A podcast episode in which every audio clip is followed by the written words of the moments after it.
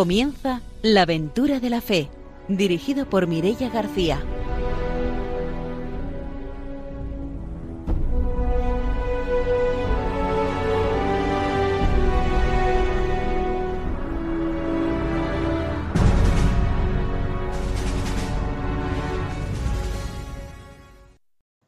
Buenas noches desde Radio María. Empezamos un nuevo programa de la aventura de la fe, una nueva aventura misionera. Está con nosotros esta noche el padre don Arturo García. Buenas noches.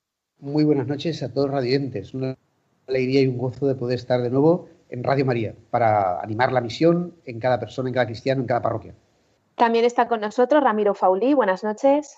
Hola, buenas noches. Si el programa anterior saludaba a Sony Rosello de Ribarroja, hoy voy a saludar a su hermana que vive en Villa Marchante y a toda su familia, porque son asiduos de la aventura de la fe y sobre todo de Radio María. Los más pequeños, los nietos, solamente oyen Radio María en horario más temprano, pero bueno, saben que aquí hay un programa misionero y que lo pueden escuchar también por el podcast. Pues un saludo a las dos hermanas, tanto a Sony como a Amparo Rosselló pues mandamos esos saludos y saludamos también a nuestro invitado de hoy, que es el padre Dominique. Buenas noches, bienvenido. Muy buenas noches y es un placer poder estar aquí y compartir con todos ustedes la experiencia cristiana. Por lo tanto, es una oportunidad para crecer juntos. Pues como siempre será después de la formación y de las noticias cuando tengamos la oportunidad de escuchar ese testimonio misionero. Saludamos también a nuestros técnicos, a Ramón y a Ángelo, y empezamos ya nuestro programa con la formación misionera.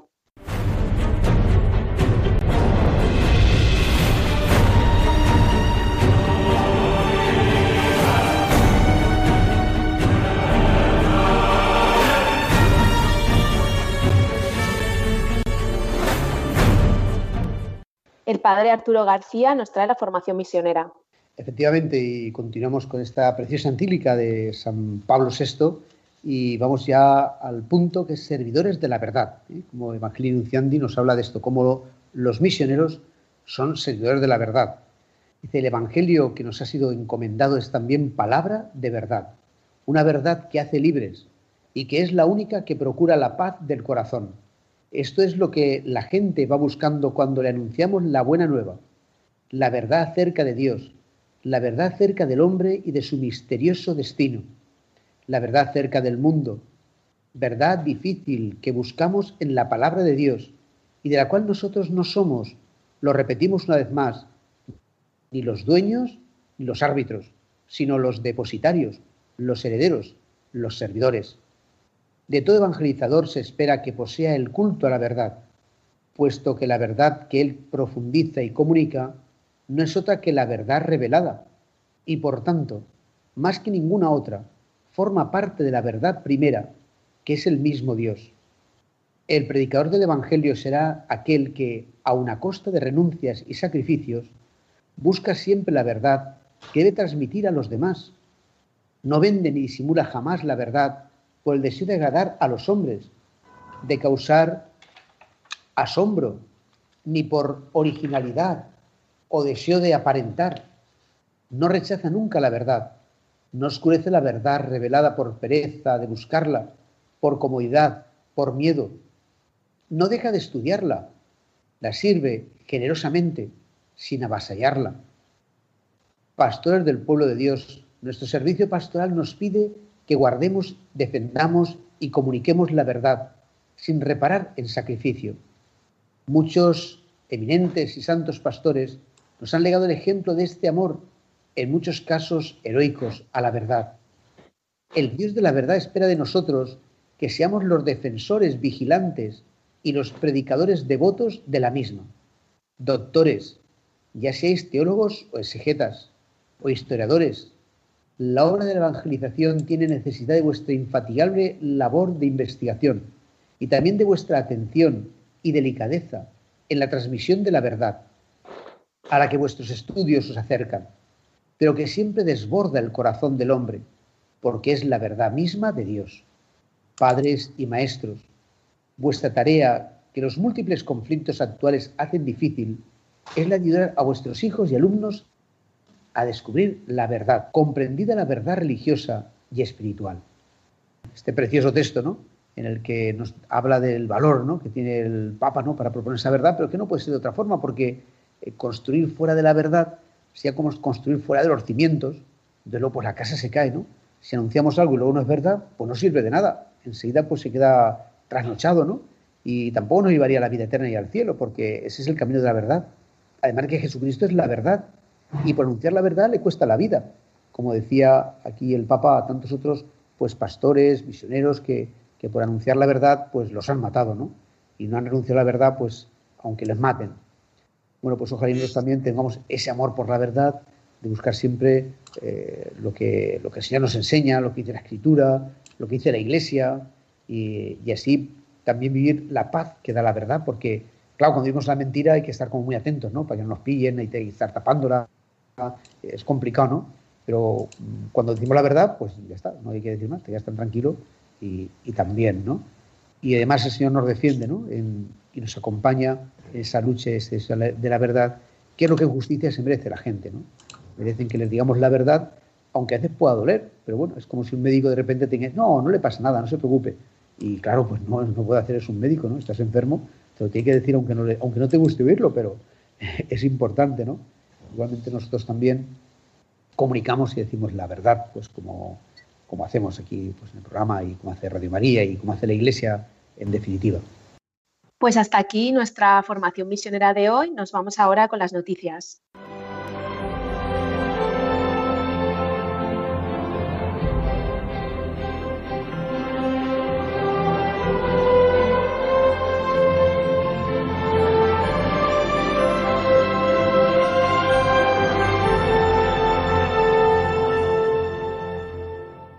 Ramiro Fauli nos trae las noticias misioneras.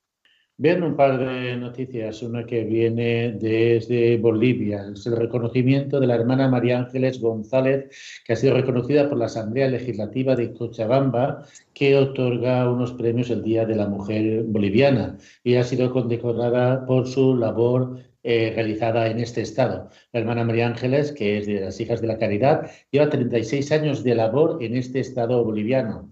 Además, llegó en el 1994 y ha realizado una gran eh, labor humanitaria, destacándose en distintas labores tanto a favor de los más necesitados en barriadas pobres, como también a través de la docencia en la Facultad de Enfermería, donde incluso llegó a ser la decana. También la hermana María Ángeles ha sido directora del Departamento de Pastoral Social y ha formado un equipo que junto con ella han emprendido nuevos proyectos en este estado boliviano.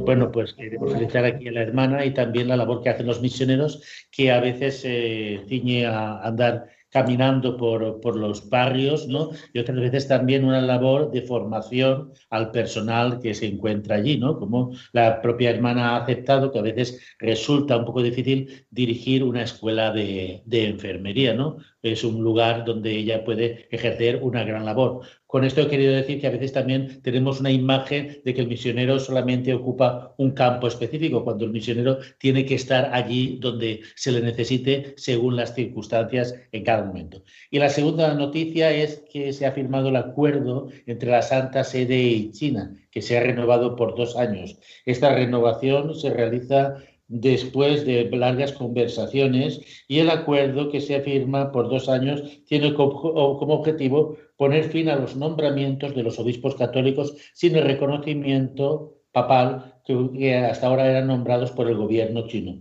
No obstante, los detalles del acuerdo se siguen manteniendo en secreto, pero se espera que avancen las conversaciones y ya se espera que en este acuerdo, que durará hasta el 2022, puedan haber un acercamiento entre la Iglesia Católica y el Estado de China, a ver si de una vez puede el Evangelio expandirse por China. Eh, he escogido esta noticia, aunque sea una noticia diplomática, porque una de las grandes incógnitas dentro de la misión universal es Asia, ¿no? Vemos cómo el Evangelio ha calado mucho en el continente americano, también cala mucho en el continente africano, pero Asia, que es, el gran reto de, de la misión, y sobre todo un país como China, donde hay tantos millones de chinos que pueden esperar la noticia y donde llegó hace muchos años el, Evangelio, pero ha tenido mucha persecución, sobre todo en los últimos años. Pues con esperanza vemos que la semilla del Evangelio pueda fraguar a través de estas relaciones diplomáticas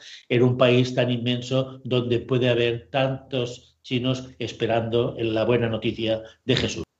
Pues de las noticias misioneras nos vamos a la entrevista de hoy.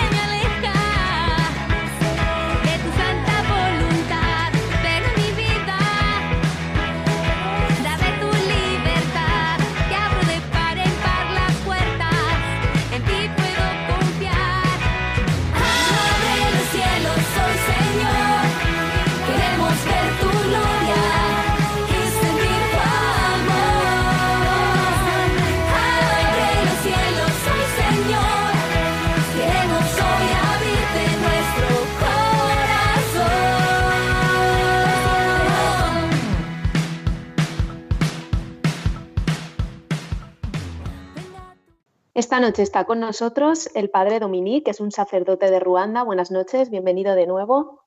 Muy buenas noches y muchas gracias.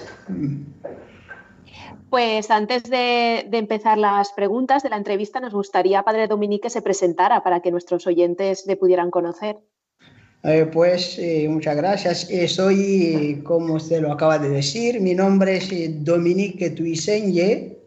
Eh, soy misionero de los Sagrados Corazones de Jesús y de María, una congregación, que, una congregación nuevamente española que nace en Mallorca, en Palma, en Palma de Mallorca, en una ermita que está ahí que se llama Santo Norat. Y soy nativo de Ruanda, un pequeño paraíso, digamos, en el corazón de África un país que comúnmente es un país que se suele decir país de mil colinas, porque es un país eh, con un clima agradable eh, a lo largo del año y sus innombrables ríos, lagos de agua dulce, sus bosques naturales, su fauna y hasta sus habitantes eh, muy alegres y acogedores, ¿no?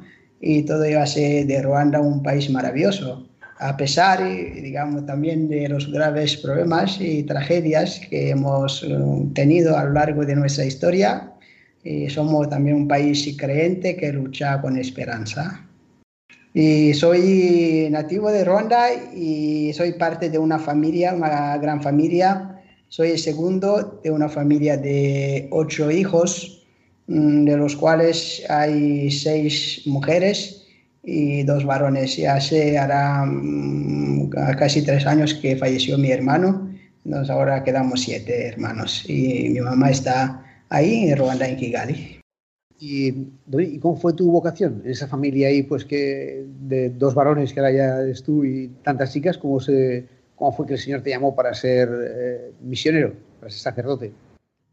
Eh, sí, mm, eso ocurrió mm, hace poco, hace tres años. Mi hermano falleció eh, así accidentalmente, se ahogó en un lago, había ido a un partido de fútbol y aprovechó para darse un bañito y se ahogó y murió. Pero como soy parte, como decía al principio, de una familia creyente, uno sabe que mm, la vida nuestra es eso, estamos en camino, somos aquí en esta tierra de paso y todo vamos hacia la vida plena que nos, nos tiene reservado Dios. Entonces eso mm, es verdad que mm, eso hay un vacío que está ahí pero también eh, uno intenta vivirlo desde la esperanza y mi mamá es una mujer muy creyente y mi familia es una familia creyente, lo hemos acogido y intentamos vivir desde la esperanza cristiana. Pero no ha sido fácil. Nosotros estamos acostumbrados a cuando oímos Ruanda solamente oír malas noticias, ¿no? Me alegra que hayas puesto ese punto un poco, un poco positivo, ¿no? Porque siempre las noticias que nos llegan a Europa es es bueno que hay masacres, que hay luchas, que hay enfrentamientos, que hay explotación. Entonces, me gustaría un poco que nos pudieras describir tú de una familia cristiana eh, cómo es la situación actualmente, cómo, cómo vivís esa esperanza de, de un país ¿no? que sigue adelante. Sí, sí. Eh, uno se da cuenta que la vida de cada día mm, está hecha esto de momentos difíciles, pero también de momentos agradables, ¿no? Y así lo que nos toca como seres humanos y es estar y superándonos continuamente. Un ruandés también es eso, intenta, sí, cada día levantarse con esperanza. Es verdad que hemos tenido, hemos tenido ese rato mm, de nuestra historia eh, manchado con lo que hemos tenido como genocidio y guerras pero ahora el país poco a poco se va levantando, se va levantando. Es verdad que eh, todo requiere un camino, ¿no? Un camino, hay mucho, muchas cicatrices que hay que curar y vendar, muchas heridas aún abiertas, pero mm, creo que sí, vamos bien, vamos bien en este sentido porque hay un camino de reconciliación que se quiere que se está, se está intentando mm, con los más y los menos, ¿no? Pero sí, estamos en el camino, en este sentido, estamos en el camino, no hemos llegado a la meta, pero sí, estamos en el camino. Y el papel de, de, la Iglesia que está llamada a la unidad de los hermanos, a la reconciliación, al perdón. ¿Cuál es el papel que está desarrollando la Iglesia en estas pequeñas dificultades que por cuestiones del pasado todavía quedan heridas? ¿Cuál es el papel que está desarrollando la Iglesia? La Iglesia tiene un papel o está jugando un papel muy clave en cuanto a la reconciliación. De hecho, somos una comunidad reconciliada y reconciliadora mm, de Jesús. Hemos aprendido a amarnos y amar supone también perdonar. Eh, yo estoy convencido de que la mejor manera de amar es el perdonando, mm, perdonando, acogiendo al otro tal como es, pues intentando también mejorar al otro, ¿no? Eh, no tratando de hacer el camino con el otro. Y es lo que la iglesia está aportando Mm, está aportando ese perdón que hemos aprendido de Jesús y también eh, esa capacidad de ser humano también de reconocer, de reconocer sus fallos, eh, sus límites y reconociéndolo también pedir perdón. Entonces trata de dar y recibir.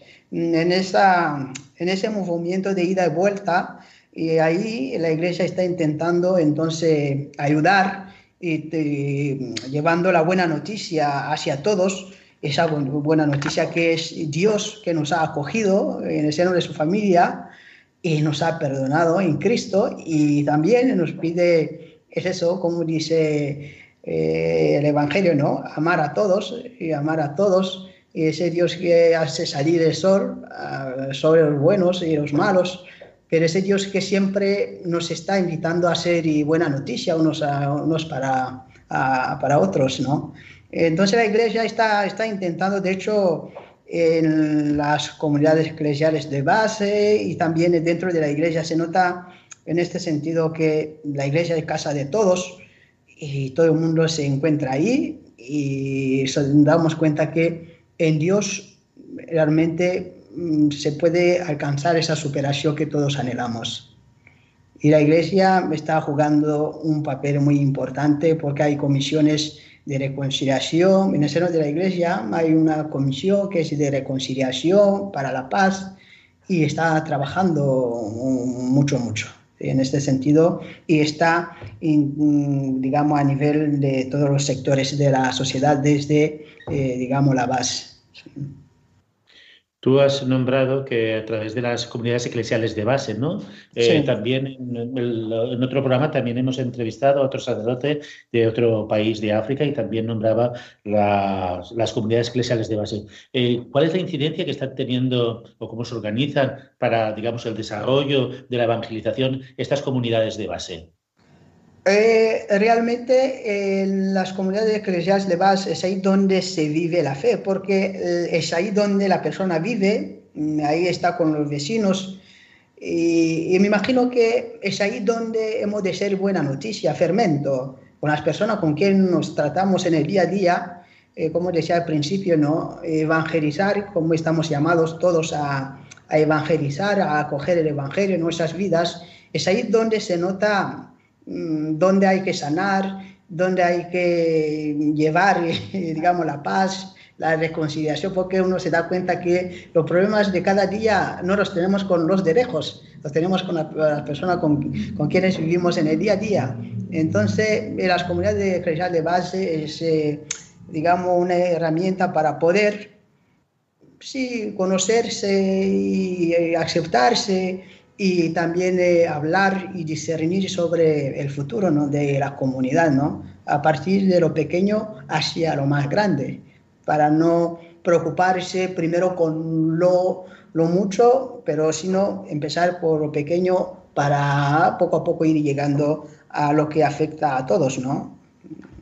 ¿Cuál es la participación del laicado en estos procesos que a veces implican tomar partido, eh, bueno, estar en, instituciones públicas, en política, y hará falta ¿no? un poco de, formación también, algunos cristianos que estén dispuestos a, estar ahí un poco eh, entre ese conflicto. No, no, debe ser fácil ¿no? para un cristiano comprometerse con la política, con, porque claro, si hay mucho enfrentamiento, ¿hay alguna formación específica para que esos laicos tengan un apoyo en su, en su hacer diario también?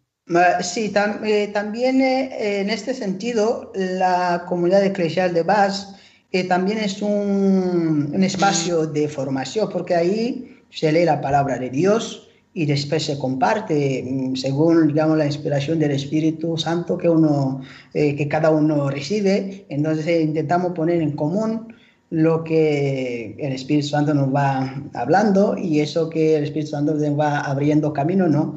Entonces, en este sentido, la comunidad Bas también es un lugar de formación permanente mm, donde realmente se, hay cercanía con la palabra de Dios y también es donde es eso, se toca la realidad, se confronta la palabra de Dios con la realidad de cada día. Eso supone eh, es eso, una formación permanente. Y el laicado, mm, me imagino que es la base de, la iglesia, la base de la iglesia, porque sin el laicado no puede haber otras vocaciones. Todo parte del laicado, un laicado comprometido, es ahí donde nace, digamos, las vocaciones a la misión, a los religiosos, sacerdotes, un laicado comprometido, también, como usted decía, una vocación a la política para mejorar la sociedad, pero todo está partiendo de la base que es el laicado. ¿Y cómo es la participación de los jóvenes en la iglesia de Ruanda? Eh, mira, se da la casualidad de que Ruanda es un país muy joven, muy joven. La media de edad eh, no sé exactamente la estadística, no puedo decir así, improvisando, no he, no he consultado bien, pero es un país muy joven. Me imagino que habrá más de 50%, 60% tendrá menos de 40 años.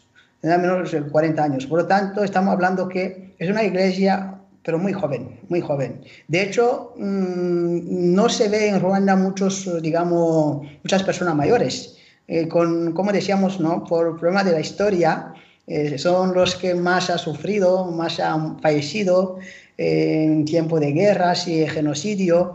y también eh, los que, es eso, la guerra los han llevado. Entonces ahora hace, ahora, sí, atrás, 26 años, así 30, que empezó la guerra de, eh, la guerra de Ruanda.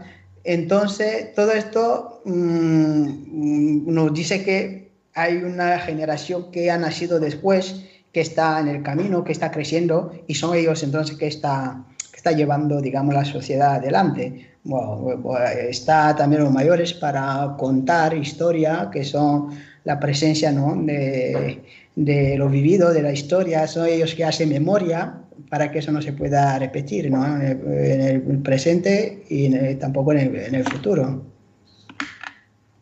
Actualmente la perspectiva de los jóvenes en Ruanda es de construir o reconstruir un país o hay también, también esa tendencia a emigrar o salir a otros lados, tanto internamente de la zona rural a las ciudades como del país o hacia Europa o hacia otros países africanos con otro nivel de desarrollo?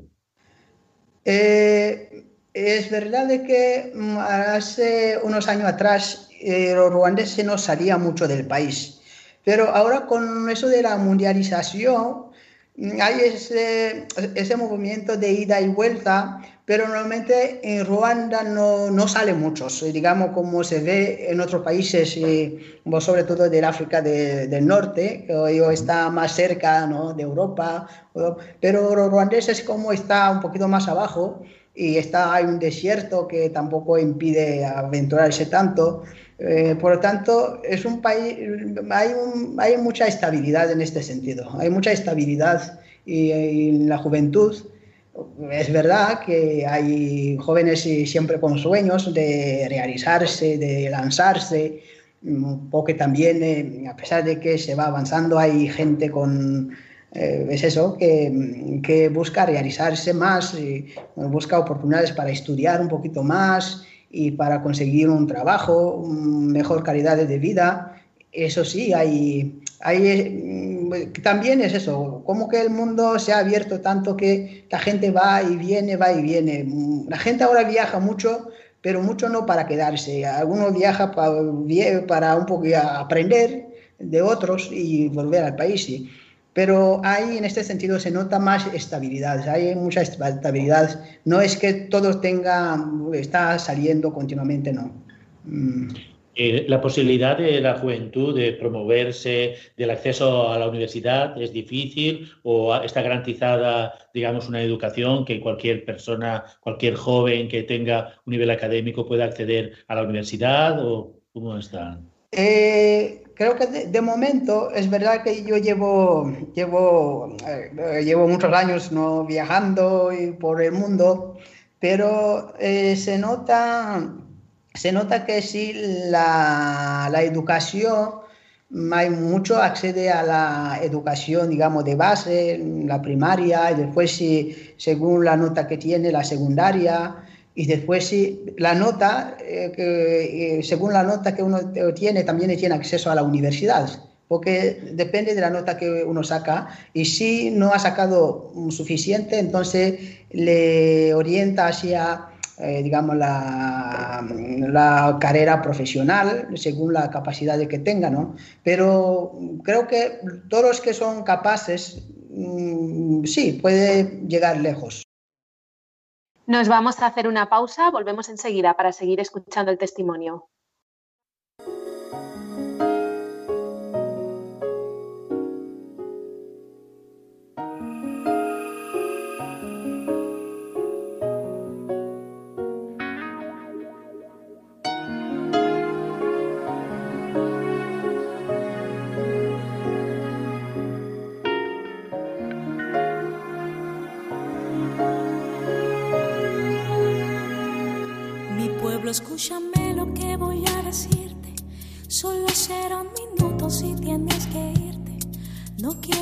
Digas nada, simplemente escucha.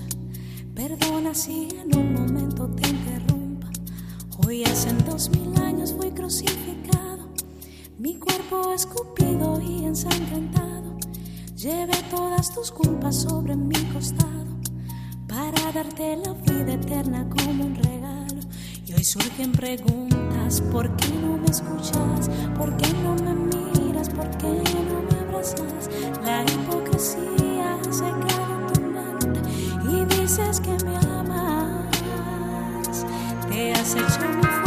razonamientos, has cambiado mi gloria por tus sentimientos.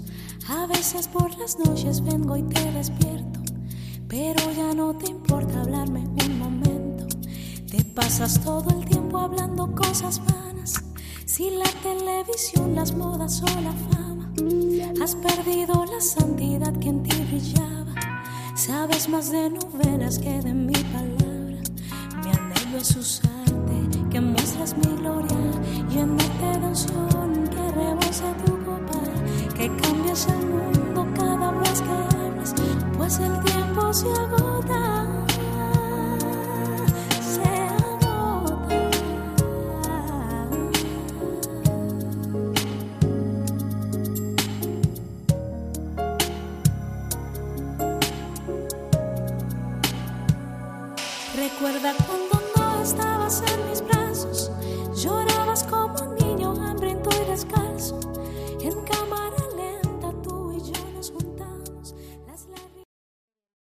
Esta noche en la aventura de la fe en Radio María está con nosotros el padre Dominique, que es un sacerdote de Ruanda. Antes de la pausa nos estaba contando su experiencia, sobre todo en Ruanda, en su país, pero me gustaría preguntar ahora sobre su misión en España. ¿Cuál es la misión que está llevando a cabo aquí? Así como misionero estoy, estoy trabajando dentro de nuestras eh, comunidades, estoy aquí, digamos, destinado como misionero. Y al llegar a España, primero estuve trabajando en Barcelona y ahí aproveché también para más, hacer más formación. Estuve estudiando en la Facultad de Teología de Cataluña eh, la teología sistemática y al mismo tiempo eh, estaba en una parroquia que tenemos ahí, eh, en el barrio de la Gracia, que se llama Nuestra Señora del COI. Del COI. Entonces ahí estuve dos años largo y más tiempo y de ahí entonces pasé, también ahí en Barcelona aprovechaba también para trabajar y echar una mano en la pastoral de, de un colegio que tenemos ahí.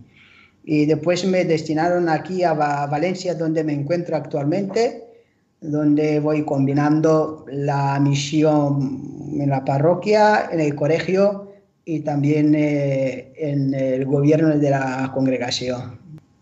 Tu experiencia para mí es, bueno, gratificante, ¿no? una persona de otro país. Aquí, ¿cómo es tu experiencia en esos inicios ¿no? de desconocimiento, enfrentarte a este mundo desconocido que no sabes, hay diferencias culturales, la gente también te ve extraño, ¿no? Eh, y entonces eh, tienes que entrar un poquito a ganarte como ese espacio, ¿no? Ese terreno. ¿Cómo es ese proceso?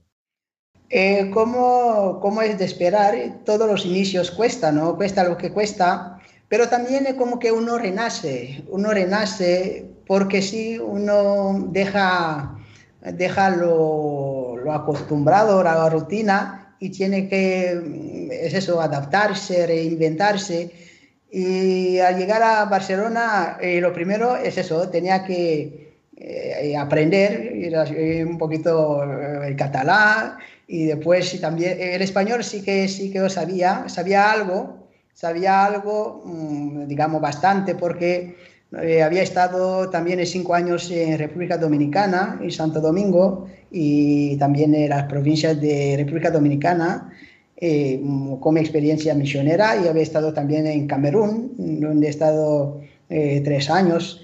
Entonces, es eso, uno mm, llega y primero conocer a la gente, aprender la cultura, mm, poco a poco ir dejándose empapar eh, por la realidad. Es verdad que es eso, eso requiere un esfuerzo, ver cómo, ir mirando cómo se trabaja, cómo se vive, porque normalmente si nuestra vida como misión es hacer camino con los demás, ¿no? y yo he venido para compartir esa aventura cristiana ¿no? con los demás.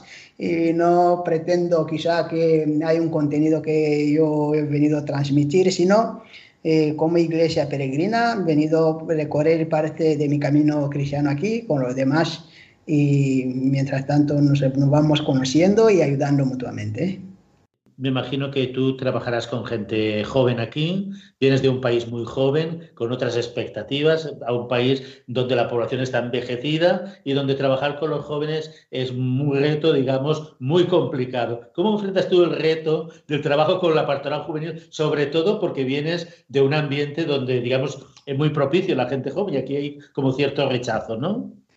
Eh, es verdad que mirando en Dominicana, donde he estado, en República Dominicana, en Camerún, en Ruanda también, y otras realidades donde había estado antes, ahí como que la juventud viene y lo más importante es estar disponible y, y ayudar, y la disponibilidad para ayudar. Pero aquí eh, me di cuenta que sí, hay que tener mucha creatividad y no cansarse, y no cansarse, tener mucha creatividad, porque sí, hay muchos jóvenes, realmente sí te coge confianza, porque el problema es eso, llegar a que haya un nivel de confianza para poder compartir la vida del día a día, ahí que sí que se establece, digamos, un vínculo ¿no? importante. Pero hasta que uno no llega a esto, eh, requiere mucha eh, mucha creatividad, eh, hay que estar y siempre buscando cosas, eh, es eso, y no quedar atrás, caminar en su realidad en el mundo de la juventud. Mm, yo he tenido suerte mm, en las dos comunidades, en Valencia como en Barcelona, he estado en una comunidad donde hay también colegios. En Barcelona tenemos ese colegio que hay mm, casi 400 alumnos y ahora estoy aquí en, Valencia donde hay un colegio que se llama de San Pedro Pascual. Ahí hay casi 1.200, 1200 alumnos. Por lo tanto, ahí es eso, mm, como estoy metido también en la pastoral del colegio, mm, ahí la juventud está y lo que trato de es animar, animar, y lo que pasa es eso, mm, mm, falta como un poquito de continuidad para que haya un, compromiso más serio. Y también aquí me he ido enganchando en eh, los equipos de Nuestra Señora. Tengo un grupo mm, de Nuestra Señora de jóvenes que acompaño y, y también acompañar. Hacemos camino juntos y como también tengo otro equipo también de Nuestra Señora, que son matrimonios, pero jóvenes, eh, jóvenes también que hacemos camino juntos. Y ahí como que me engancho con ese mundo de la juventud y desde el colegio. Pero en la parroquia también mm, trato de, hay algunos, mm, los que hace hasta llega a ser la confirmación, estos uno intenta mm, enganchar, pero sí, eh, no es lo mismo como si uno trabajara en Ruanda, porque ahí no hace falta la convocatoria. Viene, se está disponible para ayudar, para colaborar y para... Pero aquí sí, hay que matarse, hay que, hay que trabajar, hay que, hay que buscar, hay que estar siempre al pie del cañón. Tú eh, has tenido, por lo que nos has contado, la oportunidad de, de estar en tres continentes diferentes, en África, en América y en Europa. Eh, ¿Qué cosa dirías o qué aspecto que es el más característico de la manera de vivir la fe de cada uno de estos tres continentes?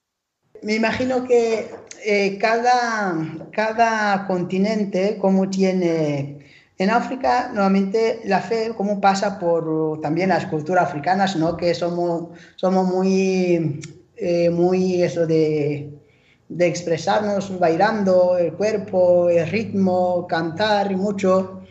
Ahí, entonces, en África, la misa, las celebraciones, los encuentros son, son más, eh, eh, podríamos decir así, más, uh, las celebraciones más animadas, eh, donde se baila, mucha gente, es un lugar de encuentro. Mm, mientras en América, en América también lo mismo, siempre Mm, nuestras celebraciones terminaban bailando bachata, un merengue, ahí mm, bailando de ritmo, compartiendo, ese compartir siempre, porque también eh, depende de la noción del tiempo. la noción del tiempo, porque en África es eso, la gente tiene eso, tiene tiempo y sí está como que se olvida de todo. Eh, en América también es lo mismo. Eh, aquí, aquí también se nota hay un nivel de cultura, mm, mucha gente, mm, mucha, mucha gente tiene formación, se ha ido formando, mm, sabe eh, más de, eso, de muchas informaciones la gente tiene. Eh, lo que nos cuesta es eso, tener más tiempo, más tiempo, porque aquí la vida como que más... Eh, más exigente, la gente tiene, dice, disponer poco tiempo, entonces no da no da para hacer mucho, hacer mucho, pero las celebraciones se nota.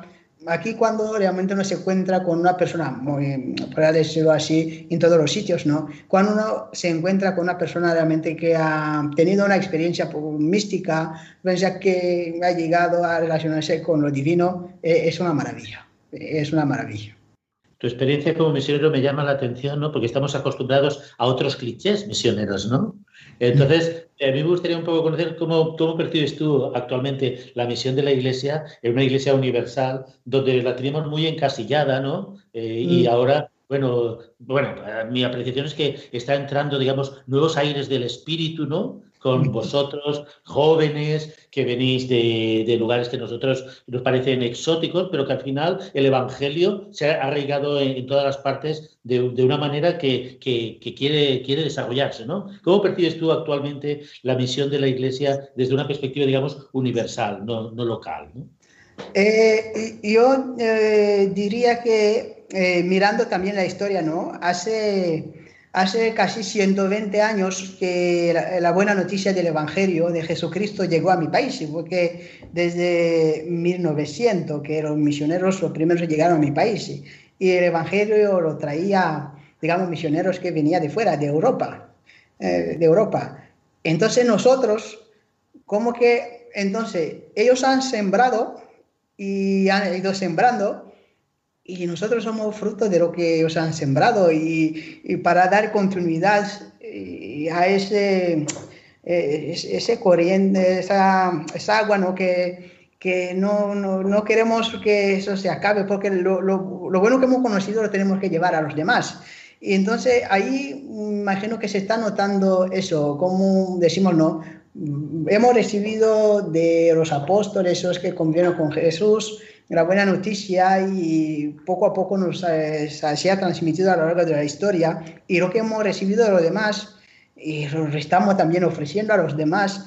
Entonces ahí se está notando también en la catolicidad de la iglesia, ¿no? La iglesia es universal. El hecho de que yo siempre digo a los feligreses, ¿no? De, de aquí, de la parroquia, es que ahí se nota que yo, como ruandés, y pueda estar aquí y celebrar y nos entendemos en el lenguaje, eh, nos entendemos, digamos, en este sentido, en esa misma fe, el, mismo bautismo, el mismo amor. Y ahí se nota, es eso, la catolicidad no hay, ya no hay como que diferencia, no como decía que ya no hay extranjeros, no hay, sino que hemos, Cristo nos ha unido, nos ha hecho todos eh, un, solo pueblo, que somos pueblo de Dios. Entonces nosotros estamos, estamos dando lo que hemos recibido y lo hemos recibido también de Europa. ¿Y cómo no entonces eh, venir también de eh, devolver a Europa lo que hemos recibido? en un momento necesitábamos y ahora que Europa también necesita una mano y estamos ahí echando dando una mano, como la hemos recibido también de Europa. Tú has dicho una cosa que me llama la atención, lo de echar una mano, pero claro, vosotros aportáis no solamente una mano a lo que ya está hecho, sino también aportáis nuevas maneras, nuevas formas. ¿Cuáles serían los retos, tú que vienes de, de fuera, de una iglesia, de hacer misión aquí en España? Porque a veces nosotros nos sentimos como que lo de la misión es como que es algo, es, bueno, liviano, ¿no? Pero tú que vienes de fuera, ¿cuál sería el reto aquí en España para desarrollar la misión? Eh, yo estoy convencido de que eh, la misión nuestra, la misión nuestra, mm, es decir, todos estamos colaborando dentro de ese gran campo que es la misión de Dios. La misión es de Dios y todos, cada uno según sus posibilidades, capacidades y aporta su granito ¿no? en la construcción de ese gran proyecto del Señor, que es el reino, eh, que puedo decir que es esa fraternidad y dejando que Dios sea nuestro Padre y nosotros alrededor de Él, que podamos sentarnos alrededor de una misma mesa como hermanos. Entonces, el reto, mm, hace, hace mucho ¿no? que decía, mm, que decía, eh, decía Martin Luther King, ¿no? E, el reto que queda para toda la humanidad es eso, aprender a convivir con hermanos, ¿no? Eh, me imagino, esa es la construcción de ese gran proyecto del Señor de reino de Dios, ¿no? deseado por Jesús, ¿no? Dice que yo soy hijo, pero también vosotros sois hijo, hijos. Y donde quiera que yo mm, esté, y ahora donde estoy, y lo que me encanta es eso, mm, sentirme hermanado con todos. El reto es eso, la misión es eso, de reino, el reino ser de un mundo más católico, eh, más universal, más eh, un mundo católico, donde eh, yo entiendo el catolicismo es eso. Yo mismo que me, me sienta católica, mal católico, es decir, que lo que duele a uno y también me duela, es preocuparse de todos, interesarse de todos, es decir, no será mi, mi pequeño mundo. Entonces yo siento que la misión es eso, y ahí podemos resumirlo así, ser como Jesús, ser buena noticia para la sociedad y para el ambiente, donde el ambiente que me toca. ¿Y en qué momento descubriste tu vocación para ser sacerdote o para ser misionero? En este sentido, eh, nací en una familia eh, profundamente cristiana una familia profundamente cristiana porque mi papá había sido un seminarista, después había hecho hasta llegó a la teología y se salió de seminario y mi mamá también es una mujer muy muy de la iglesia, muy muy muy de la iglesia, muy porque viene también de una familia muy muy de la iglesia. Entonces desde desde pequeño eso lo he mamado, lo he mamado eh, desde la familia me dieron una educación cristiana, de manera que mm, siempre mi familia, mm, siempre nos relacionábamos con los curas y los religiosos. He crecido en ese mundo, eh, de manera que me daba, me veía cómo acogía, cómo ayudaba, y eso como que me llevaba a desear también ser como ellos, ¿no? Y en un momento, entonces, después de, de terminar la primaria, Mm, nuevamente quise, quise entrar en el seminario, en el seminario menor para empezar la formación, pero como, eh, como decíamos al principio, ¿no? éramos dos, dos varones, no, mi papá no me dijo, mi papá dijo, no, no, no, no, no, tú tienes que eh, un poquito estar con la familia, tú eres el hermano mayor, y tengo seis hermanas, ¿no? Eso tiene que perpetuar un poquito la familia. Eh. No me dejó entonces mm, eso meterme eh, en, el seminario. Entonces mm, acepté, mm, me fue a estudiar en un colegio hasta que terminé la, los estudios, digamos, secundarios, el eh, bachillerato. Y después de terminar el bachillerato, entonces coincidió que también mi papá murió. Murió mi papá entonces hice lo que, lo que me daba la gana, que era, que eso, entrar en un seminario. Y en este momento estaba en un movimiento, un movimiento que se llama de la Liga del Sagrado Corazón, del Sagrado Corazón, y mi mamá era, era digamos, la coordinadora, eh, coordinadora nacional de la Liga del Sagrado Corazón, y nosotros también íbamos a participar y hacíamos, teníamos muchos momentos de adoración, de oración, y desde ahí, entonces, eh, como los sacerdotes, misioneros de los Sagrados Corazones, hacía como de, de asesores, acompañaba el movimiento, y fui conociendo eh, su carisma, su espiritualidad, porque ellos nos decían, Dios es amor, Dios es amor, y si queremos ser cristianos tenemos que amarnos. Y eso mm, era un mensaje mm, que realmente empapaba una sociedad que acababa de, que venían de, esos momentos difíciles, de odios, de guerras y de genocidio. Entonces eso como que mm, me di cuenta que sí, valía la, valía la pena mm, ofrecer su vida a extender ese amor mm, a recordar a la sociedad de que si no tenemos que amar porque si no acabaremos todos perdiéndonos.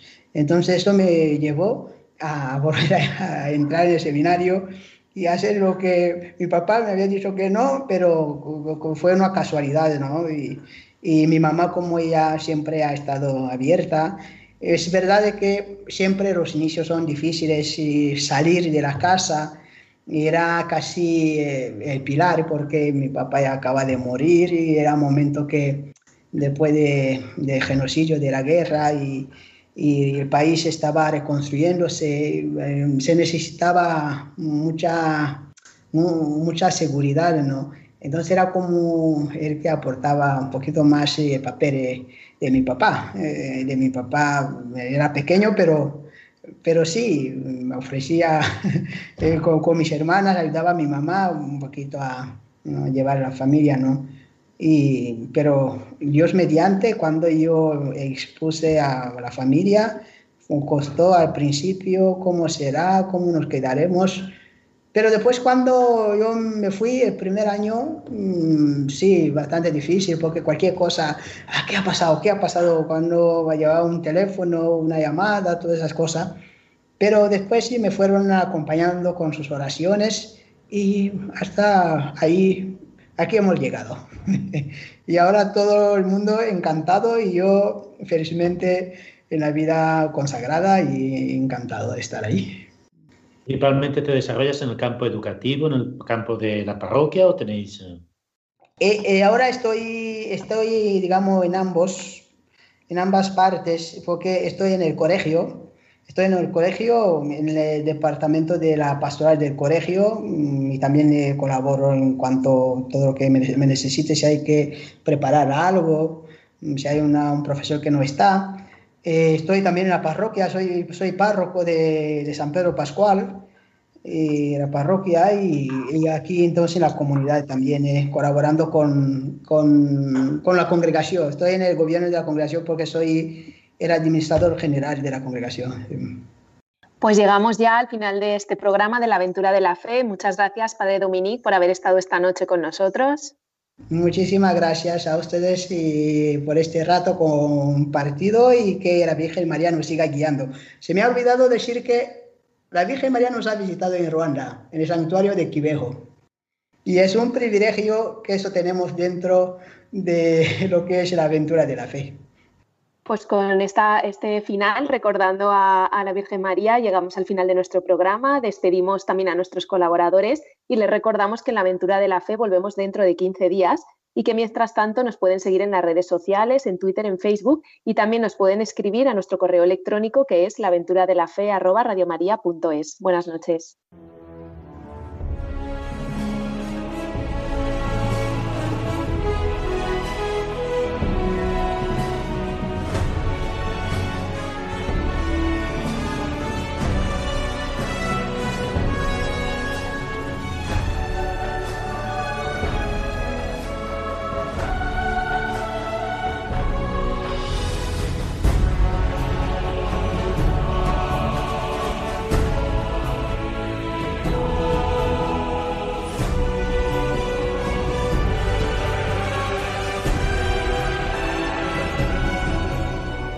Han escuchado en Radio María La aventura de la fe, dirigido por Mirella García.